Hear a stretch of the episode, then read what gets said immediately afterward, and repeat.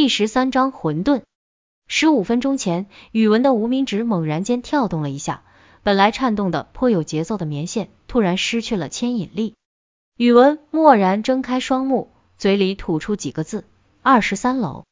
话音未落，玄刚已有如一条黑色闪电般速奔而去。宇文一把扯断手中的五根棉线，几步就冲到门外。紧随玄刚身后，利用消防通道向二十三楼跑去。就在阴暗的楼梯间里，解脱了细线束缚的几十只金丝熊正四窜逃散，有不少甚至慌不择路地顺着宇文的裤管向上爬。宇文一边跑一边拍打身子，把这些小东西甩飞老远。还没有接近二十三楼的楼道，一股浓烈的腥臭气息便汹涌而来。那腐烂潮湿的空气让宇文艰于呼吸，他心头咯噔一声，这混沌虚灵竟能带来如此强烈的实体嗅感，难道灵体已经异化？宇文手中早已幻化出虚灵金枪，轻轻斜背在身后，若不是金枪没有实体，只怕那枪杆已被他的手汗润湿了。近了，二十三楼已在宇文脚下。放眼望去，楼道拐角处溢出的一轮巨大黑色阴影。刚一拐弯，做足心理准备的宇文还是为眼前的怪物倒吸了一口气。一条楚黑色的混沌昂立在十步之外，那长长的身躯像大蟒般悬盘起来，但那湿漉漉的肉身并非蟒蛇那样的圆柱形，却是有棱有边的方形，横径足足有两米。活似一排巨大的文件柜，被无形的铁链串了起来。无眼无耳无鼻的混沌脑袋，有一张国宴圆桌般大，正高高昂起。那硕大的头颅如钟摆一般左右摆动，几乎将楼层通道也给堵塞住。单单裂开的一张血盆大口，露出两排夹杂暗红色碎肉的锯齿，细看去，竟还有一两只残存的金丝熊。试图从那大嘴中挣扎着爬出来，更让宇文心头狂跳的是那混沌身上散发出的一团黑色死亡气息。若要说先前闻到的腐臭味只是让宇文觉得恶心，有些呼吸困难的话，现在那混沌身上的死亡气息简直就像一块千斤巨石压在宇文胸口，让他动弹不得。上古魔兽怎么会带有如此绝望的气息？宇文屏住呼吸，并未擅自出手，脑海里迅速思索着对策。论攻击速度，他远不能与玄刚相比。若是玄刚都还在观望，寻找进攻机会的话，他就更不可轻举妄动了。混沌似乎已察觉有不利于他存在的人物出现，他迅速咽下口中残肉，身躯一点一顿的向前试探。那大脑袋即将探至玄刚面前时，玄刚便轻盈的退后两步。没发出半点声响。果然，宇文心中一亮，混沌没有眼睛，似乎无法看见离他才两三步的玄刚。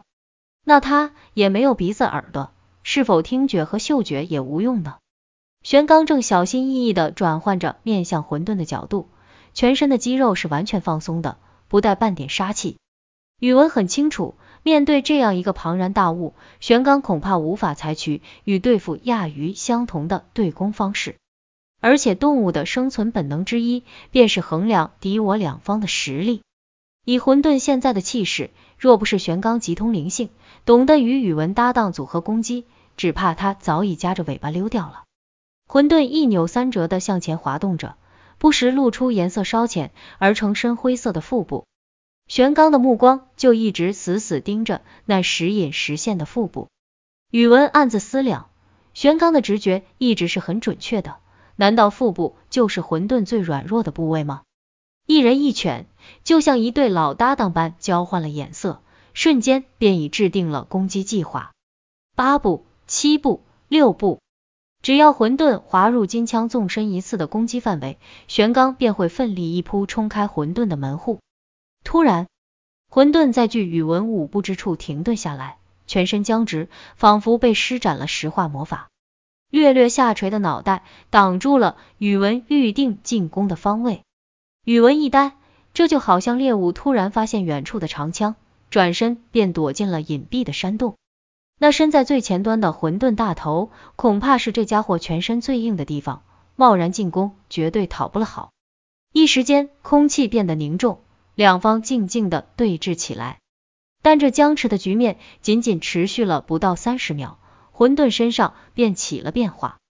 他那湿润光滑的表皮猛地出现一层层褶皱，仿佛一个正展开的手风琴琴箱。整个身躯也缩短了几分。宇文和玄刚愕然的看着这一切，他们虽然已经嗅到强烈的危险气息，却不知道这危险将以什么方式出现。混沌的脑袋剧烈痉挛了一下。猛然面向宇文，张大了血口。宇文只觉得脑袋嗡的一声，一股强大的无形气流从他周身越过。宇文虽然没有受到任何伤害，但他惊讶的看见，混沌身子上的褶皱正像一枚石头投入安静的湖面激起的片片涟漪般抖动起来。那迅速顺着混沌身躯后退的波动，竟然形成一人一犬的轮廓。不好！宇文终于明白了，没有眼睛的混沌是如何定位攻击猎物。那反射至混沌身躯的气流波动，已经暴露了宇文和玄刚所处的位置啊！逃！刹那间，宇文脑海里只浮出这么一个念头，但他们已经犯下一个错误，那就是放任混沌走到距离他们只有五步的地方。此时，混沌已全无先前滑动时的蠢笨之态。蛇形身躯迅速拉伸，脑袋闪电般探到玄刚的侧面，再尽力一荡，如同一个巨人挥动一只巨大的拳头，只一拳就将玄刚横扫到墙上，水泥砖墙也被撞出一个浅坑。这一击的震动，正是顶楼的刑警小李在厨房总排水管旁听见的第一声怪响。饶是玄刚铜筋铁骨，也在这一击的冲击下顿时晕死过去。宇文本来还有机会在混沌袭击玄刚时脱离混沌的攻击范围，可是玄刚被混沌重创，尚不知死活，他又怎能忍心走开？眼看着混沌对已经躺倒在地上的玄刚咧出獠牙，迫不得已，宇文也只能赌上一把了。他单腿一蹬，整个身子腾空而起，与虚灵金枪拉成一条直线，尽全力一枪刺向混沌因横荡而露出的软腹。眨眼间，枪尖距混沌腹部已不过半尺，混沌的脑袋还没能完全扭回来。宇文心中一喜，只盼能伤到混沌几分，哪怕能让他退后几步，宇文也好将玄刚救下来。谁知情况变化太快，宇文只觉眼前一花，恍惚间模糊看见一只利爪的残像，带着一道劲风隔住锐不可挡的虚灵金枪。强大的力量让宇文的身子在空中失去了平衡，哪来的爪子？混沌怎么会有爪子？宇文还来不及思考这个匪夷所思的问题，混沌的脑袋已经迅速缩到他的身下，再次如同一柄大锤奋力向他顶来。即使宇文在千钧一发的危急时刻将虚灵金枪横挡在面前，重重的一撞。还是让宇文顿时明白了导致张建国全身大部分骨头碎裂的原因。腰腹间一阵剧痛，宇文像一片树叶般向后飘去，划出一条抛物线后，他摔进楼道尽头的清洁水池里。随着“咣”的一声巨响，将碗口粗的水管也撞得有些错位了。头部一阵强烈的昏眩，大脑一片空白。宇文勉力坚持着，不时提醒自己不要立即晕倒。但喉间猛然涌出的甜意，还是让他忍不住喷出一大口鲜血。他略微试着提了提气，腰腹处立刻剧痛难忍，看来至少断了两根肋骨。再想试着动动手脚从水池里站起来，宇文才发觉自己已经一点力气也使不出来了。混沌气下晕倒的玄刚慢慢爬到了水池边，这一次他似乎很清楚宇文再无抵抗的力量。昂起的脑袋连着高高直立的身躯，毫不在乎的完全把腹部暴露了出来。绝好的攻击机会呀！只可惜宇文振作了好几次，还是没能再次现出虚灵金枪。他长叹一声，难道今天就是人生道路的终点？混沌一动不动的立在宇文面前，并未对宇文痛下杀手，仿佛一个武林高手在须臾间击倒对手后，负手而立。渊庭月至，隐然间，宇文竟能在黑色的死亡气息中感受到一股威严的帝王气势，而且这怪物明明没有眼睛，宇文居然感觉到有目光轻蔑的扫过自己。就这样僵立片刻之后，宇文手上恢复了两分力气，他挣扎着聚集自己的力量，手掌下也只能现出半个枪尖。宇文只想待到混沌最后一击时，拼着命也要让这怪物受点伤。但混沌并没有给他扳回面子的机会。楼顶隐约传来的轻微脚步震动，似乎更能吸引他的注意。他抬头，面朝天花板，摆动着身躯，慢慢转身从水池边离开。宇文一惊，开始对怪物大喊大叫起来，想分散混沌对楼顶人群的注意。只是混沌根本对他不屑一顾。全然不理睬宇文的喊叫，混沌缓缓爬行到大厦里垂直上下的强电井检修门的一旁，立即显示出木属性上古魔兽的特异本领。巨大的身形竟然能从仅容一人弯腰穿行的木质检修门挤入强电井，而且直到他的身躯完全没入木门内，门上也没有留下任何破损的痕迹。一想到楼顶的几百人即将面对混沌的血盆大口，而且顾青也在人群之中，宇文就心急火燎的想从水池里挣扎出来，却在忙乱间又被水池边缘绊了一跤，重重的跌倒在地上。他顾不上自己全身的疼痛，只是蜷缩在地上，拼命按摩自己的小腿和踝关节，想让自己能尽快的恢复力量，站立起来。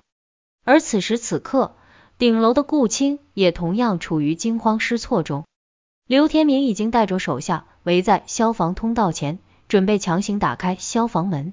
但宇文曾叮嘱过他，没有接到他的联络信号前，一定不要让普通人进入被封锁的楼层。可自己现在该怎么做才能阻止这几个警察呢？老夏，你来吧。刘天明对一个中年警察做了个手势，那位老夏就从身上掏出几根小巧的细铁丝，开始撬锁。六七分钟后，顾青听见咔吧一声，锁舌似乎已经被拉开了。慌乱间，顾青又看见刘天明左手上的那一抹红色，他一把抓住刘天明的左手，语气关切的说道：“天明，你的手受伤了吗？怎么出血了？”这句话一下把其余几个警察的注意力吸引到刘天明的手上。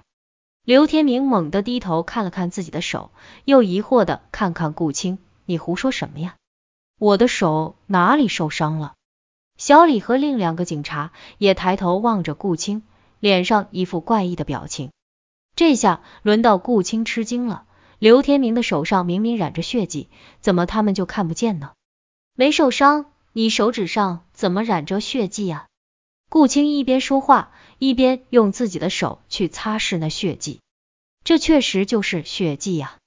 虽然已经干结成暗红色，但那轻微黏黏的感觉让顾青心中一阵颤抖。刘天明一下把自己的手从顾青手中抽了回来，再次揉搓起自己的食指和中指。经顾青这么一说，他又想起了之前在一楼的奇异感觉。你们怎么看不见？顾青的话还没有说完，砰的一声巨响，那已经撬开反锁的消防门被重重地撞开了。木门猛地荡开来，险些砸中半蹲着的老夏。